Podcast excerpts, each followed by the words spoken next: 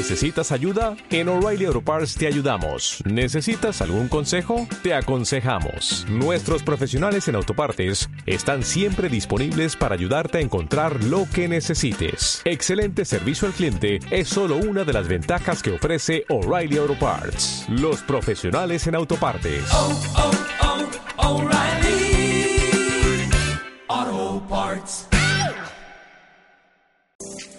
Està vostè sintonitzant una de les emissores municipals valencianes. Ben trobat i gràcies per escollir-nos.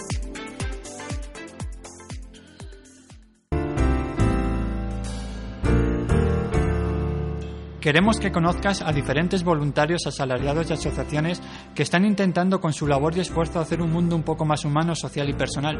Para ello te invitamos a que nos escuches los viernes de 4 a 5 y la repetición los domingos de 2 a 3 de la tarde aquí en la radio local de Almásera, en Radio Rabosa. Los silencios de Elan con Ángel Ballesteros.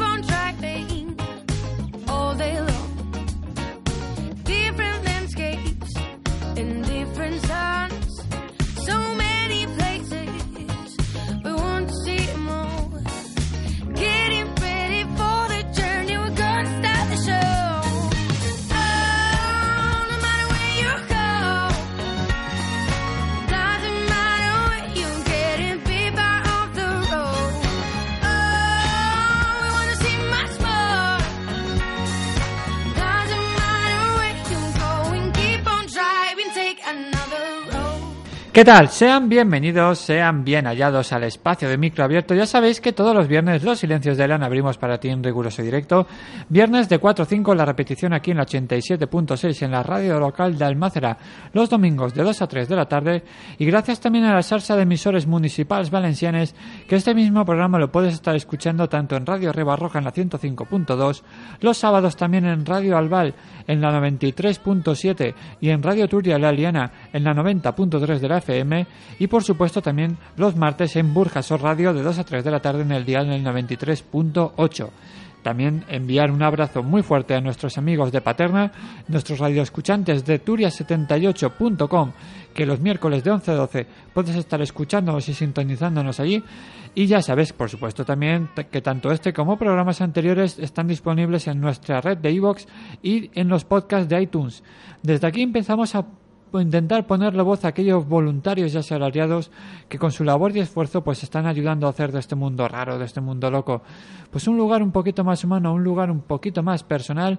Para ello nos encantaría que nos escribieras a losilenciosdelan@gmail.com.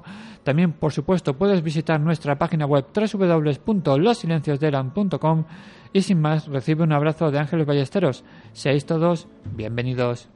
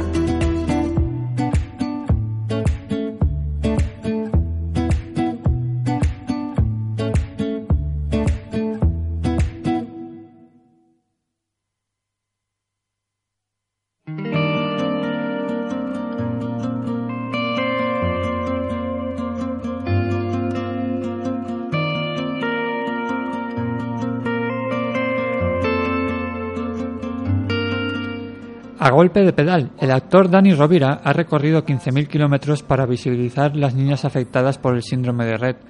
2.700 niñas sufren este trastorno sin cura en España. El actor Dani Rovira no se lo pensó cuando el padre de Martina, una niña con síndrome de Red y dos amigos, le propusieron llevar a cabo su plan. Y así la aventura recogida en el documental Todos los Caminos ha terminado siendo además de un canto a la amistad una entrega que inspira. Para conocer más a la enfermedad y sobre todo a la asociación que representa, contamos esta tarde en la presencia de los Silencios de Elan con José L. Ferrer. José L., muy buenas tardes. Hola, buenas tardes. ¿Qué tal? ¿Cómo va todo? Muy bien, aquí estamos. Eh, afortunadamente ya estamos en viernes. Agradecerte de todo corazón, de verdad, que estés aquí hoy con nosotros, eh, hablando un poquito de, la enfermedad que me acabas de comentar, pues unas circunstancias personales. De verdad, agradecerte sin duda que estés aquí compartiendo con nosotros pues un ratito de, radio. Antes de que empecemos a la entrevista, José, le sí que me gusta siempre recordar la página web de los invitados, que es www.red.rett.es, en el cual sobre todo van a poder encontrar toda la información, pues que un poquito vamos a intentar desgranar y sobre todo conoceros un poquito más acerca de, la enfermedad y de la asociación que bien decíamos que a la que representas. Y la primera pregunta, José, es la obligada y es en, qué consiste esto del síndrome de red. Bueno, vamos a ver, el síndrome de Rett es una enfermedad eh, genética eh, que no viene precedida por, por ningún antecedente familiar, eh, se produce de forma eh, fortuita, eh, es una enfermedad altamente incapacitante, afecta mayoritariamente a niñas, eh, pero también hay algún caso de niños. Y y bueno, es una enfermedad tremendamente cruel, ¿no? Porque, porque bueno, pues eh, son individuos que nacen perfectamente sanos y cuando tienen aproximadamente un año y medio o una cosa así, eh, bueno, comienzan a, sufrir una regresión muy importante en sus habilidades, en todos los, eh, todo lo que tienen aprendido, eh, pierden eh, bueno, pues eh, dejan de hablar, dejan de andar, de coger cosas con las manos, bueno, se convierte en, en- una- la peor de las pesadillas, ¿no? Comienzan con crisis epilépticas, comienzan a dejar de dormir, mm, a autolesionarse, bueno, un sinfín de un sinfín de comportamientos eh, totalmente, vamos, eh, eh, muy desagradables. No, no se puede, no hay ninguna manera, José, de, de diagnosticarlo antes, durante el embarazo o, o posteriormente. No sé si los padres son portadores del gen. A ver, sí que es posible diagnosticar, realizar una prueba genética eh, mediante la miocentesis, eh, con los riesgos que esto conlleva, lógicamente, eh, para, para la madre y para, y para el feto, pero solamente esto se, se, se ejecuta cuando tienes un antecedente familiar que, que, que ya, es- que, ya, que ya tiene la enfermedad, ¿no? Me explico. Eh, nosotros, en nuestro caso, María fue nuestra primera hija, cuando tuvimos, eh, cuando mi, mi mujer se quedó embarazada de la segunda niña, pues eh, lógicamente sí nos hicimos eh, esta, esta prueba, ¿no? Esta prueba prenatal. Eh, pero claro, lo que no podemos hacer es hacer pruebas prenatales de, de los miles de síndromes que existen, Claro. porque claro, si no, al final sí que no, sí que tendría un riesgo muy importante para el feto, ¿no? Entonces sí que se puede, sí que se puede realizar esta prueba, pero claro, evidentemente no, se hace en condiciones normales, o pena que no tengas un antecedente claro y evidente de que, de que mire usted, es que eh, mi hermana tiene síndrome de red, entonces pues lógicamente entonces sí que se, sí que se realiza porque hay que valorar un poco el- el- los pros y los contras, ¿no? De realizar una prueba tan, tan, tan agresiva, ¿no?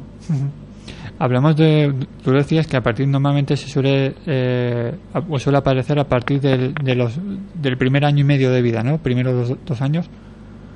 Sí, aproximadamente, sí. Eh, el, el pronóstico o el diagnóstico de, de estas de estas niñas en este caso eh, con este tipo de diagnóstico suele ser una enfermedad que perfectamente pueden llevar el resto de su vida o les incapacita para y si les acorta ese- el, el- el tiempo de vida que tienen Luis. Bueno, aquí tenemos un- una cuestión un poco complicada porque eh, vamos a, ponernos un poco en antecedentes. ¿no? El síndrome de Red eh, se conoce como tal eh, desde 1966, es decir, eh, tiene aproximadamente 52 años, eh, entonces es una, una edad muy temprana para, para una enfermedad, ¿no? Ha existido durante toda, durante toda la vida, claro, lógicamente no catalogada como síndrome de red, sino pues bueno pues las, las catalogarían como, como otra patología la que fuese, ¿no? Entonces, tener eh, un antecedente, poder saber eh, cuál es el periodo de vida, eh, cuál es la niña más longeva, es decir, esto es muy complicado. Sí que es cierto que ninguna ninguna niña eh, fallece por, por síndrome de red propiamente dicha, sí por las por las patologías que eh, que, que puede que pueden desarrollar eh, eh, por, por ser portadoras de esta enfermedad. En, en cualquier momento, José Luis, si tienes que marchar, dínoslo sin No, problemas, que no, no, no, disculpar, no, no, no. disculpar. No, no, no. Hola, hola, hola. ¿Podéis bajar un poquito la voz, por favor? Si podemos continuar, si Sí, quieres. sí, no, por eso digo que no, no, no, hay, no hay problema. Nada, dime. Lo que, preparando el programa, José, había muchas, eh, mucha bibliografía que de cual decían que tendían a confundir lo que es el síndrome de Red con el autismo, ¿no? Y con una parálisis cerebral. Bueno, es un poco lo que yo lo que yo estaba lo que yo estaba comentando, ¿no? Ujú. eh, al ser eh, descubierta o, o- catalogada como, como tal esta enfermedad desde 1966, pues claro, eh, las posibilidades de confusión con otras con otras enfermedades son muy altas, ¿no?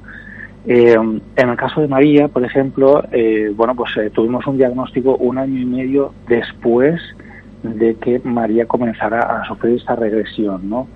Esto mm, María la convirtió en aquel momento eh, en la niña con, con, que, con menor edad diagnosticada en este país, ¿no?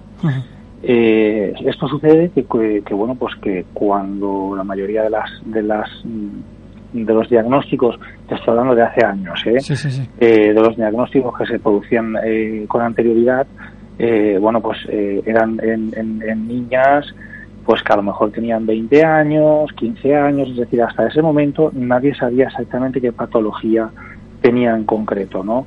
Eran, eh, bueno, pues bautizadas, por decirlo de alguna forma, pues como autistas, como parálisis cerebral, como de este tipo, todo este tipo de, de- de enfermedades que si bien son comportamientos que van unidos al síndrome de red, mm, no, no son propiamente eh, autismo propiamente, bueno, pues tener, tener eh, un diagnóstico, eh, bueno, pues puede ayudar mucho a- al individuo eh, que lo padece, ¿no? Porque, bueno, puedes trabajar ya directamente eh, de acuerdo con sus necesidades, lógicamente.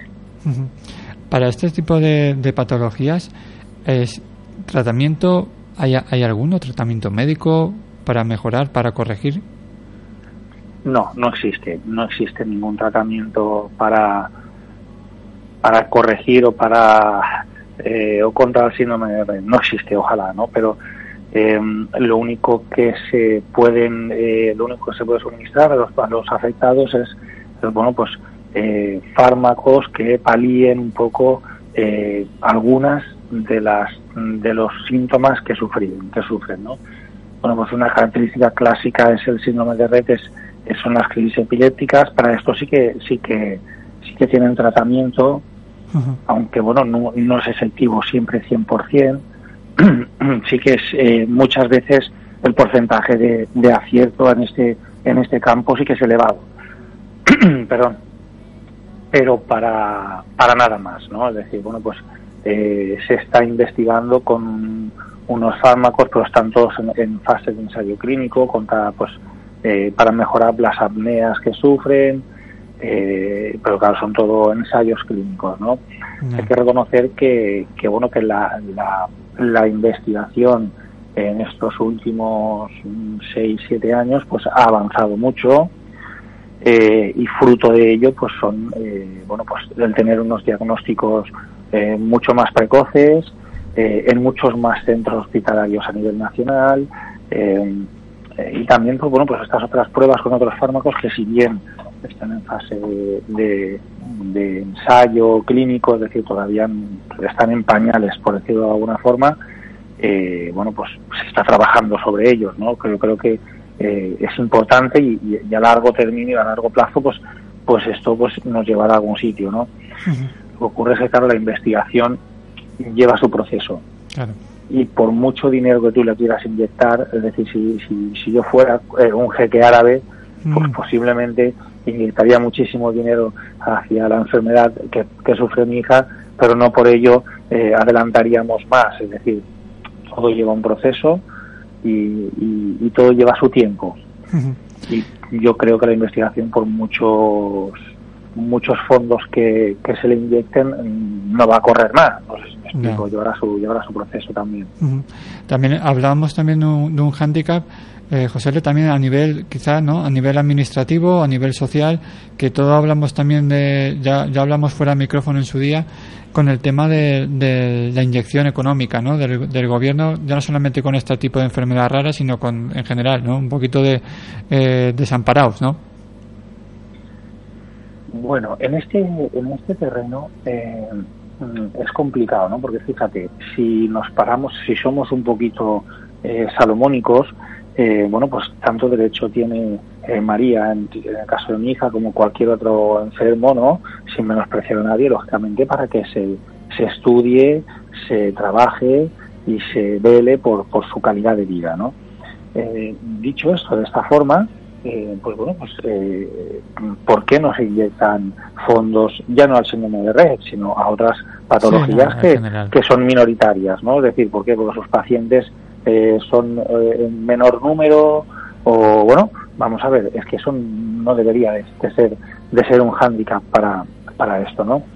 Lo que ocurre es que al final eh, los pacientes son, eh, son- forman parte de un mercado que existe, que es el mercado de las industrias farmacéuticas, ¿no? Es decir, eh, una empresa farmacéutica invertirá eh, fondos y recursos en una patología que, que luego mm, va a tener muchísima venta de ese producto. No sé si me estoy explicando, ¿no? Evidentemente no va, no va a trabajar mucho en una patología que tiene pocos afectados porque luego no le va a resultar rentable. Claro. Lo que ocurre es que aquí hay un, hay un, un problema y es que otras cosas que sí son eh, comunes a otras patologías, eh, otras terapias como son rehabilitación, eh, terapias ocupacionales, eh, fisioterapeutas, es decir, todas estas cosas que sí tienen en común ya no el síndrome de Rett, sino otras patologías y otros síntomas, otros síndromes también minoritarios, pues que tampoco están, tampoco están cubiertas, ¿no? Eh, y ahí nace el, el- ahí es cuando nace el, el- la- las asociaciones, ¿no? El movimiento asociativo. El movimiento asociativo, las asociaciones son, juegan un papel básico en este, en este campo, ¿no? Pero fíjate qué contradicción. Se tienen que autofinanciar, ¿vale? a base del trabajo, del tiempo y de la energía de los propios afectados para que este el fruto de todos estos recursos recaiga directamente en estos afectados. Es decir, nosotros nos convertimos en, en- en una seguridad social eh, paralela para, para mm, poder ayudar a los propios afectados por algo que no está cubriendo nuestra nuestra administración, ¿no?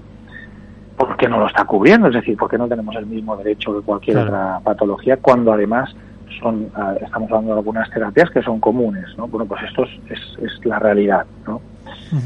Y al final, eh, eh, pues claro, esto es importantísimo.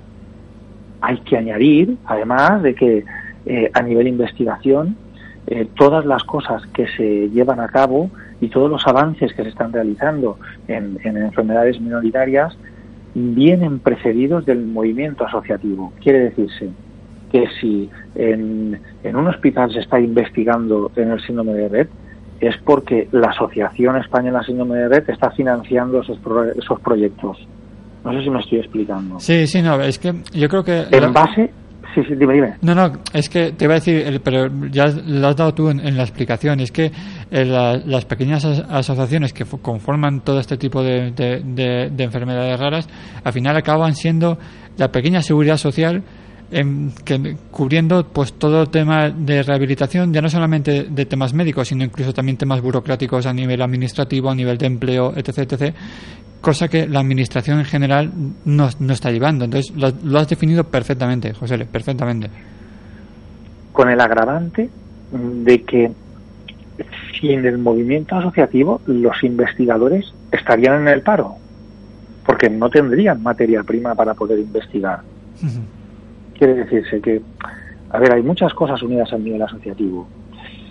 Y el nivel asociativo funciona con la energía de los propios afectados. Quiere decir, si yo tengo que sacar tiempo de mi vida de quitarle a mi hija, de quitarle a mi familia, de quitarle a mi, a ver, a mi trabajo lógicamente no lo puedo quitar, es decir, tengo que disponer de mi tiempo y de energía para, para poder colaborar con esta asociación, para poder que los afectados puedan tener los, las puedan cubrir las necesidades que la administración no cubre cosa que en otras patologías pues están no, no te tienes que preocupar comprendes si mañana si yo quiero que se investigue eh, eh, sobre la sobre la enfermedad que sufre mi hija tengo que también utilizar recursos y, y a realizar movimientos para que y tengo que buscar a los investigadores que mm, realicen estos proyectos tengo que elegir estos proyectos cuál es el más viable el más el más no en base a unos criterios de profesionales. Es decir bueno hay todo un mundo oculto detrás de, de una asociación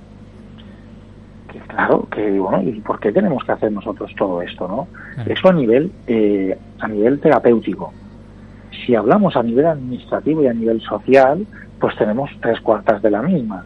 Es decir son cosas y, y los afectados por una por una enfermedad minoritaria con, con, con una alta incapacidad eh, eh, de afectación tenemos que sufrir y vivir unas situaciones administrativas totalmente rocambolescas. Es decir, si la administración se retrasa en la ejecución de su informe de discapacidad a un afectado, en cascada mm, van detrás. Eh, Ese retraso supone que eh, muchísimas otras cosas también se retrasen. Pero en discapacitados, discapacitados. Es decir, esto es muy fácil. Eh, personalmente, nosotros hemos vivido que durante un año, durante 365 días exactamente, mi hija María dejó de ser discapacitada porque su informe eh, médico, su informe de diagnóstico, su valoración de discapacidad, venía con un año y medio de retraso. Nosotros lo solicitamos con seis meses a su caducidad y nos, y, nos llegó un año, de- un año después de, de la caducidad del que teníamos. Quiere decirse que durante un año María pasó a ser legalmente una niña totalmente normal cuando no lo era. Y por lo tanto pedimos, perdimos todas las ayudas, descuentos, eh, dejamos de ser familia numerosa, mm, tarjetas de estacionamiento eh, para movilidad reducida. O sea, eh, eh, no os imagináis la pesadilla que esto puede suponer. Encima de que estás eh, afectado, encima de que tienes que pelear con una enfermedad que nadie conoce, encima de que, bueno, pues la administración que no te da aquellas terapias que sí necesitas y que tienes que buscarte la vida para conseguirlas. Es que encima además te está echando arena a los ojos. Es que es totalmente, eh, eh, a nivel administrativo eh, hay muchísimas cosas que mejorar eh, y, que, y muchísimas cosas que los, los altamente afectados no deben de vivir. Luego, ¿qué ocurre? Que nosotros pagamos lo que, lo que dentro de la picaresca humana existe, ¿no? Porque, a ver, sin el hecho de menospreciar a nadie, mucha gente con una discapacidad inferior, pues bueno, pues eh, utiliza estos recursos, eh, se hacen más mm, sufrir más de los que de lo que tiene, anda siempre con esta picaresca cuando realmente, pues bueno, por los que somos realmente afectados eh, Sí. necesitamos de estas de estas mm, de estos recursos, ¿no? Es decir, la tarjeta de aparcamiento de mi hija no es algo opcional, no es algo para mejorar, no, es algo vital, necesario, sin la cual yo no puedo ir, no puedo, es decir, es que no es que diga, no, es que usted tiene un- una, una discapacidad del 33% y usted ya puede tener una, una tarjeta de, de aparcamiento para movilidad reducida y utilizar las plazas de aparcamiento eh, de esta ciudad, que le da, y las puede utilizar. Otra cosa es que a lo mejor deba utilizarlas o no,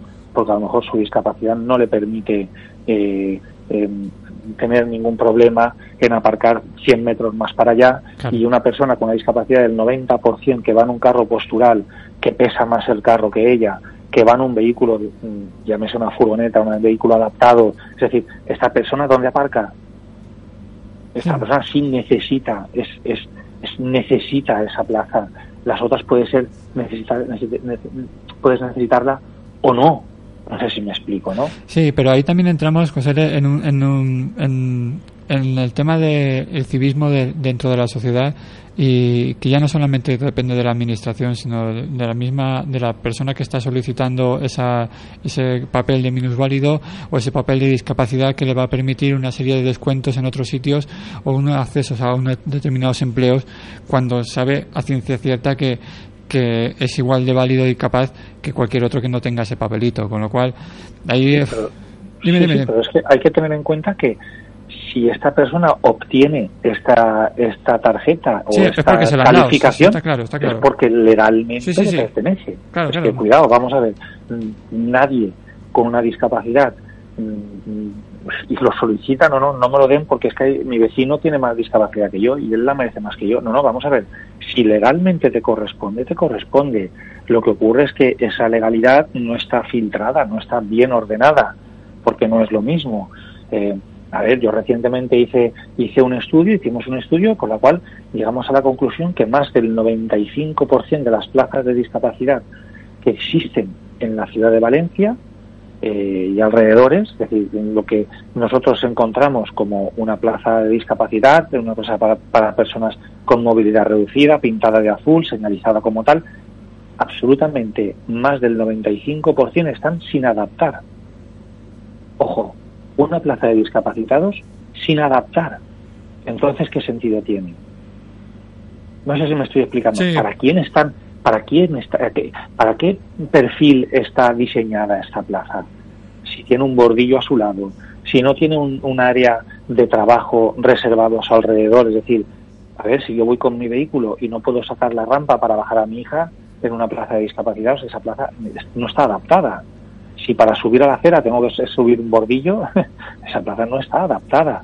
Es decir, ¿qué perfil se, se ha tenido en cuenta para poder realizar una plaza de aparcamiento para discapacitados? Sí, no, de hecho, Pues ya te estoy diciendo yo, ¿qué perfil es? No sé si me explico. Claro, ¿no? no, no. De hecho, mira, aquí hace no hace mucho hablamos también con unas, eh, con la asociación AFEMBA, que es de las de eh, afectados a nivel neuromuscular, que estos tienen la, la sede en Paterna, y un chico que vivía, nos ponía el ejemplo, el fisio con el que hablábamos, que un, chico que, que tenía nada es lo que sería lo que comúnmente se conocería como a dos calles de, de la asociación tenía que dar un giro aproximadamente de 17 minutos si no recuerdo mal no sé si eran 17 o 18 para poder acceder al, al, centro porque tampoco estaba nada habilitada las aceras y por las aceras con las cuales habían habilitado para a nivel de, de, de minusválido no estaban bien coordinadas, con lo cual ya te digo, acababa dando una vuelta de unos 17 minutos cuando estaba literalmente a dos manzanas de,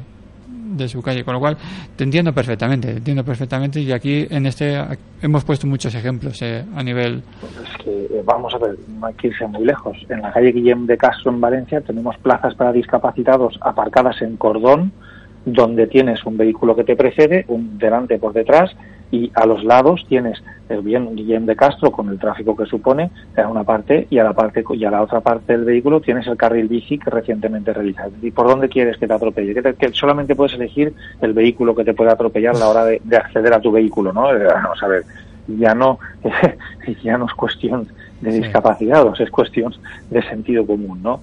Entonces, esto es lo que nos encontramos. Y esta es la realidad que vivimos. No A quería, partir de ahí, Sí, sí, sí. No quería tampoco eh, centrarnos mucho también más en ello porque ya sabemos un poco cómo, cómo está el tema, pero sí que me gustaría hablar, aprovechando que te tenemos aquí y como cargo que, que ostentas, José, en, en cuanto al tema de la asociación. Sí que me gustaría que la gente también conociera un poquito pues cómo nació la asociación, para qué surgió. Entiendo que la asociación está formada por los padres afectados, tal y como me lo, como, como lo estás hablando esta tarde. Sí, bueno, la asociación como tal eh, nació hace, hace bastantes años. Se, se agruparon las, los pocos eh, diagnosticados como tal que existían eh, y nació como, como Sociedad Valenciana Síndrome de Red eh, porque alber- albergó a las cuatro o cinco familias eh, de Valencia que, que, bueno pues que se conocían y que tenían diagnosticadas a, a las niñas como esta enfermedad no poco es poco a poco esto se fue ir haciendo se fue haciendo grande. Eh, nació eh, también la, la asociación eh, catalana síndrome de red que abarcaba en territorio territorio catalán. Aquí en, en Valencia la presidía en aquel entonces eh, que ya falleció hace unos años eh, un médico eh, que bueno pues que de alguna manera ten- bueno lógica- tenía a su hija también afectada y fue el que de alguna manera arrancó con, con todo esto no no quiero ni pensar en aquel momento las las las vicisitudes que tendrían que sufrir los afectados porque eh, bueno pues aquello era eh, bueno muy muy complicado para poder llevar a cabo cualquier cosa no si hoy es complejo antes era pues, eh, infinitamente más no bueno y, y ellos pues nos dieron como herencia a los nuevos diagnosticados eh, pues bueno esta asociación que nosotros lo único que hemos hecho ha sido eh, darle una energía renovada con una visión renovada y un poco más acorde al, al- al tiempo que vivimos no pero bueno es muy importante que para que hay que alabar eh, mucho ese- esos trabajos iniciales porque lo que verdaderamente cuesta es, es arrancar con, con un proyecto, sea el que sea, y luego pues mantenerlo eh, en marcha es mucho más sencillo que ponerlo, que, que arrancarlo, ¿no? Sí, sí, La asociación la formamos eh, padres, solam- solamente hay un, en los estatutos hay una norma básica que es que eh, solamente pueden estar en la junta directiva de la asociación eh, padres o tutores eh, de, eh, o madres lógicamente, de afectados por esta enfermedad.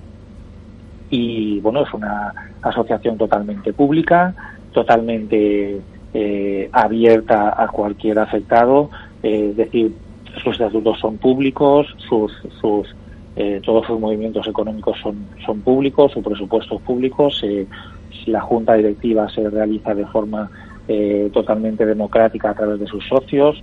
eh, y bueno, y bueno, pues yo fui elegido como miembro de esta junta directiva e intento aportar mi grano de arena en la medida de mis posibilidades y con el tiempo que pueda que pueda dedicar al igual que todos mis todas las, los, los miembros de la junta directiva. Existe un presidente un vicepresidente el que ahora mismo pues lo tenemos en funciones en fin y una junta directiva un órgano de gobierno de, de una asociación y que, que bueno pues que intentamos velar por la por el bienestar o, o suministrar aquellos o intentar suministrar aquellas terapias o financiar aquellas terapias con nuestras acciones que, que puedan ayudar a las familias. ¿no? La financiación es, es muy, muy, muy difícil, muy difícil, muy. En- Entiendo, José, de que la asociación nace con el fin también de dar eh, ayuda y apoyo a aquello que no, no llega la administración. Sí, sí, evidentemente, como, hemos, como he dicho con anterioridad, Claro. es decir, eh, lo que hace es, eh, bueno, pues realizar, eh, solicitar todas las subvenciones que se puedan, eh, que puedan existir, eh, ayudas a todos los tipos, concursos de todos los tipos, porque todo lo que se recaude, evidentemente, eh, se destina parte a, a investigación y otra parte a, a financiación de terapias para los afectados. ¿no? En el sector de, de investigación, en la parte de investigación, eh, los oyentes posiblemente eh, eh, entiendan que la investigación solamente se ciña a un laboratorio, a unas muestras, a una probeta, a una, pero no, no, la investigación conlleva muchísimas más cosas, ¿no? Nosotros concretamente estamos trabajando en, en un proyecto de investigación a través de unos comunicadores visuales, porque estas niñas, estos afectados, también niños, eh, su única comunicación es con la mirada. Entonces, hay unos dispositivos que son bastante caros y que no puede comprar una familia media Sí. aproximadamente y que pues sí que eh, pueden eh, a- ayudar a, a manejar un ordenador con, con la mirada, ¿no? Bueno, pues esto a través de un, de un, de un especialista en, en estos softwares y en esta comunicación visual podemos eh, estamos en este proyecto que también es investigación porque porque se está investigando ¿no? sobre y se están haciendo ensayos en, en las niñas y la verdad es que los resultados son son súper buenos hay niñas que reaccionan muy bien muy bien al comunicador visual y, y, cuidado nos podemos comunicar con ellas. Es que esto es eh, esto es muy muy muy relevante muy muy relevante sabes Lo- ¿Los ensayos se hacen a nive- aquí a nivel nacional o son más, en, eh, me imagino, como siempre, Estados Unidos, que son el, el- el país que en el que más se está investigando? A ver, los ensayos eh, en investigación, eh, este que acabo de comentar a- a través del, del comunicador visual, se hacen a nivel nacional. Ajá. Es decir, la asociación tiene comprados como unos 12, 12 comunicadores que va eh, rotando entre sus, entre sus delegaciones y entre las, los afectados que lo soliciten a fin de que, de que estos comunicadores vayan a los centros eh, eh, terapéuticos donde van estas niñas, estos afectados, estos niños también, donde existe este donde existe también la figura de este profesional que lo que va a hacer es- de enlace entre el comunicador y el afectado para que el engranaje funcione y se deja a prueba en, pues vamos a poner un ejemplo práctico no por ejemplo pues en el colegio de María no en el colegio de María pues van hay dos niñas con síndrome de red María y, otra niña. Eh, habían tres pero lamentablemente pues una falleció no, no hace mucho. Y entonces pues bueno pues llevamos el comunicador a este centro con la con la particularidad de que lo tenían que probar no solamente las niñas con síndrome de red sino cualquier otro afectado que estuviera en el centro y que fuera a ser factible de, de- de utilizarlo es decir me da igual la patología que tuviese no Ajá. pero si eh, cualquier persona, cualquier, eh, cualquier alumno de este, de este centro con la patología que tuviese pudiese tener un beneficio a través de este comunicador, pues bueno, pues imagínate si, imaginaros por un momento si mañana llaman del colegio al que asiste tu hijo y te dicen, mire usted, es que estamos probando un comunicador con su hijo y su hijo lo maneja fenomenal y usted que no ha podido comunicarse con su hijo en, en- en 15 años, en, en 20 Fíjate. años, pues ahora lo va a poder usted hacer gracias a, a este a este artilugio, ¿no? Pues bueno, pues, pues yo como padre, pues no sé, me salían unos lagrimones, Sí, me salían sí, unos lagrimones que para qué, ¿no? Pues este es un poco el, el trabajo en, en este sector de la investigación. Luego a nivel a nivel investigación clínica pura y dura, eh, bueno, pues lógicamente nosotros eh, somos los afectados, nosotros tenemos las muestras eh, vivas, las muestras biológicas para poder trabajar sobre ellas. Es decir, ningún investigador puede eh, investigar sobre una enfermedad que no tiene una muestra biológica una muestra biológica para poder trabajar. Quiere decirte, a ver, tú para investigar el síndrome de red necesitas una materia prima. Esa materia prima la tiene el afectado con síndrome de red. Quiere decir, Claro. si mañana este investigador, por lo que fuese, vamos a, vamos a soñar, ¿no? Despiertos.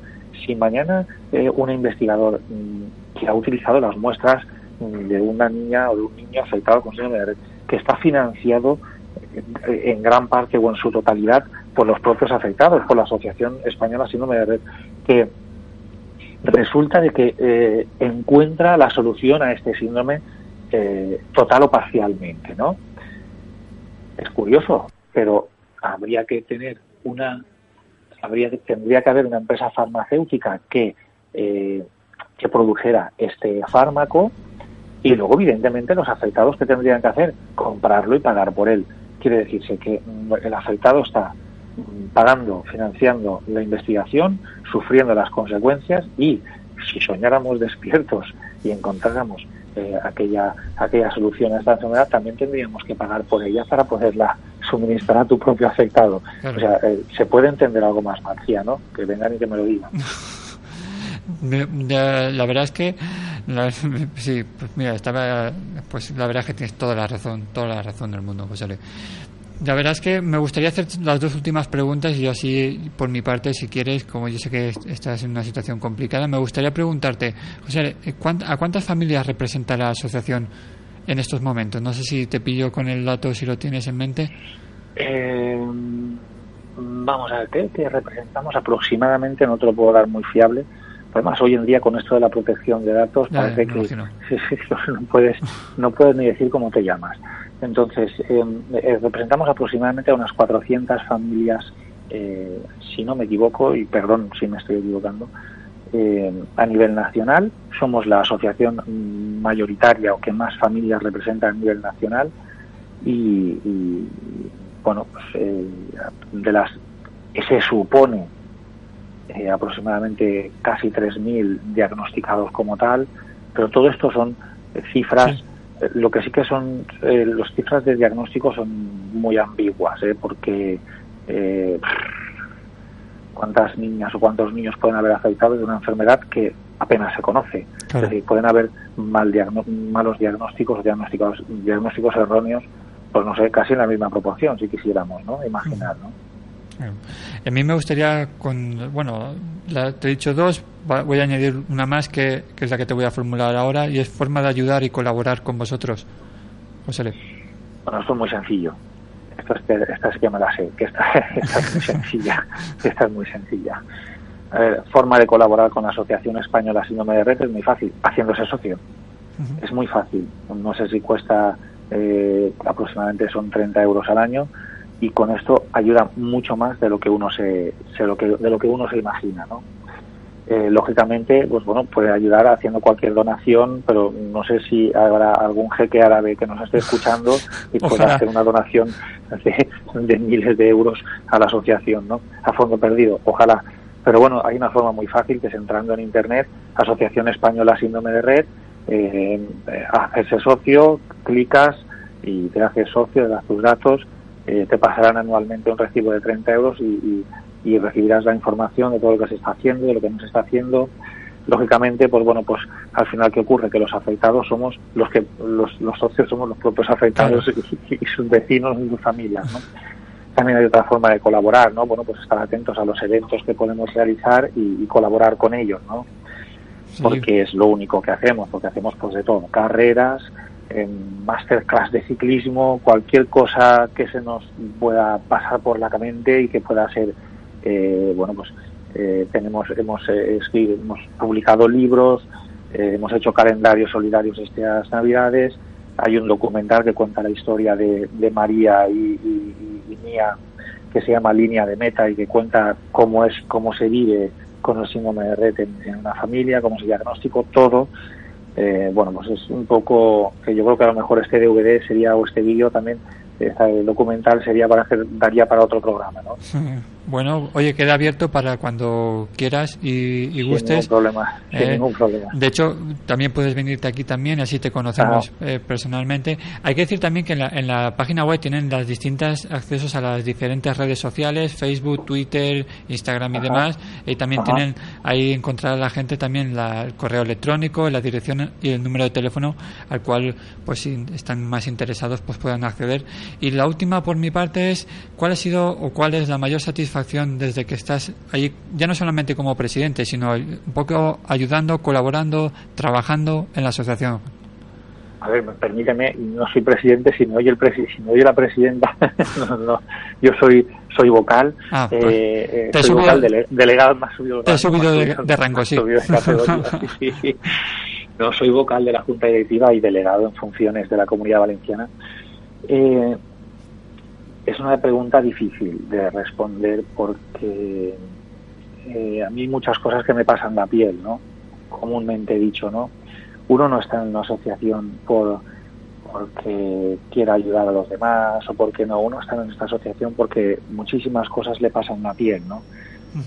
y, y a mí, que soy una persona que ha vivido muchas, eh, muchas malas vivencias ¿no? pues relacionadas con el síndrome de Red, pues, pues tengo la piel ya muy, muy desgastada. ¿no? Os voy a contar una que, que me pasó la piel y que, mm, bueno, pues no es muy, no, es- no- no se aleja mucho en el tiempo, ¿no? Bueno, pues la última que pude que pude vivir en primera persona fue, eh, bueno, pues poder eh, formar, eh, bueno, la, la Asociación Española Síndrome de Red está formada por delegaciones, Sí. mm, porque la, la, la- diseminación territorial en los afectados es, es, es una barbaridad, entonces, pues bueno, intentamos aglutinarlos por, delega- por delegaciones, por provincias, por, para que de alguna manera, pues bueno, se hagan piña y puedan recibir, eh, puedan estar más unidos, ¿no? Y bueno, pues tuve la ocasión de poder eh, pues, llamar a los eh, 10 o 12 socios que hay en Murcia, en la comunidad de Murciana, eh, poderlos hacer coincidir eh, en- y sentarlos a todos en una mesa y poder comer con ellos y que de aquella comida, de aquella reunión que tuvimos informal, lógicamente, eh, arrancara la, nueva delegación eh, de Murcia de afectados de síndrome de Red y poder recibir, pues bueno, poderse organizar para poder eh, recibir las terapias, poder realizar acciones solidarias, poder pedir subvenciones, es decir, poner una delegación en marcha. Bueno, fue un día agotador, eh, pues viajamos a Murcia, estuvimos ahí todo el día, luego nos vinimos a, Valencia, fue un día muy agotador que, que bueno, que por una parte me dejó el sabor dulce de poder eh, ponerla a todas las familias eh, en comunicación, unirlas de alguna forma, ¿no? Y que se conocieran todas, aunque para algunas de ellas ya se conocían, de los centros eh, de, de los centros de las terapias a donde iban con sus hijas e hijos. Pero bueno, por una parte me dejó el sabor dulce de, de poderlos unir, de poder arrancar una delegación y poder eh, eh, tener los beneficios de estar unidos, ¿no? Pero luego por la noche, cuando, cuando cierras los ojos y apagas la luz, cuando te viene lo que, lo que yo comentaba con anterioridad, ¿no? Y es cuando me pasa la piel, ¿no? Cuando todas estas cosas me, llegan dentro, ¿no? Y dices, qué injusto es el mundo, ¿no? ¿Por qué tienen que haber, por qué tienen que existir estos afectados? ¿Por qué tiene que existir esta patología? ¿Por qué tenemos que vivir esto? No los padres, porque los padres y, y los familiares nos toca un papel muy importante que vivir, ¿no? Pero hay que reconocer que es, eh, que es en tercera persona, Claro. porque aquí los verdaderamente Afectados son ellos. afectados Son son, ellos en este las niñas y los niños que sufren esta enfermedad sin merecerlo, sin haber hecho nada, sin, sin, sin tener por qué, sin que exista una explicación que yo pueda razonar y que pueda entender, ¿no? Yo muchas veces voy por la calle y veo personas que echan su vida a perder, mm, pues eh, dirigiéndola hasta hacia unos hacia unos parámetros tóxicos de delincuencia, de toxicología, de malos comportamientos, de eh, a ver, señores, estás echando tu vida a perder cuando tienes eh, cuando la vida es hermosa, es preciosa de vivir, no sé si me explico, ¿no? Y Sí, hay muchas sí. personas que, que no pueden no pueden eh, manejar su, su vida y tú la estás echando a perder. No sé si me estoy, si me Sí, estoy y que, y que explicando, nos, ¿no? y que nos quejamos muchas veces también por, por cosas tan banales que al final... por banales que, que realmente cuando dicen bueno vamos a ver yo no doy crédito no y, y- y- esto es lo que lo que lo que de alguna manera puedo puedo sentir no dentro de cuando uno ejecuta este papel en una asociación ¿no? Pues muchísimas gracias por compartirlo esta tarde con, con nosotros. A ver si ahora lo digo bien. José L. Ferrer, vocal y delegado en la Comunidad Valenciana. ¿Así te parece perfecto? Sí, sí, perfecto, de la asociación española síndrome de red Oye, te hacemos la invitación y lo vuelvo a reiterar que cuando quieras eh, te conoceremos aquí personalmente. Sería un placer poder contar con- contigo aquí y, y desearte de verdad todo lo mejor para ti y para toda tu familia, para María en especial. Y aquí nos tienes para lo que necesites. José, muchísimas gracias. de nada a vosotros por ser nuestro altavoz Muchísimas gracias. En eso consiste, en, es- en ello estamos, en ello estamos. Un abrazo muy fuerte. Gracias. Hasta luego.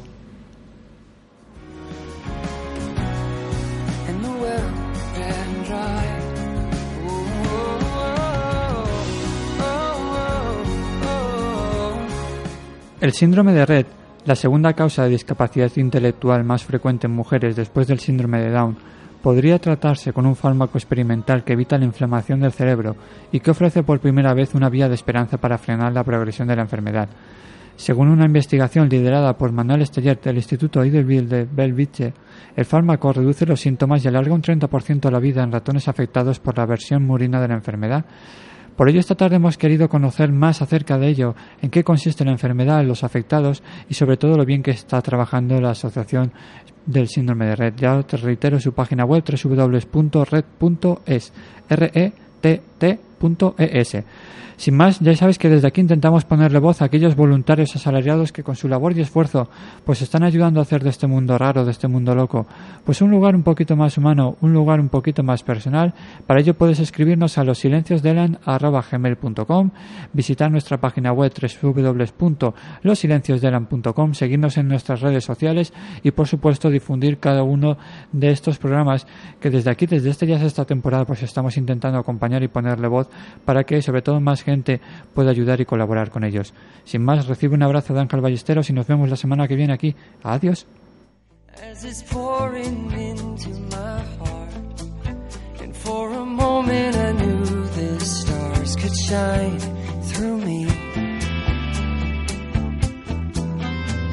my worries on the evening, hiding behind the clouds.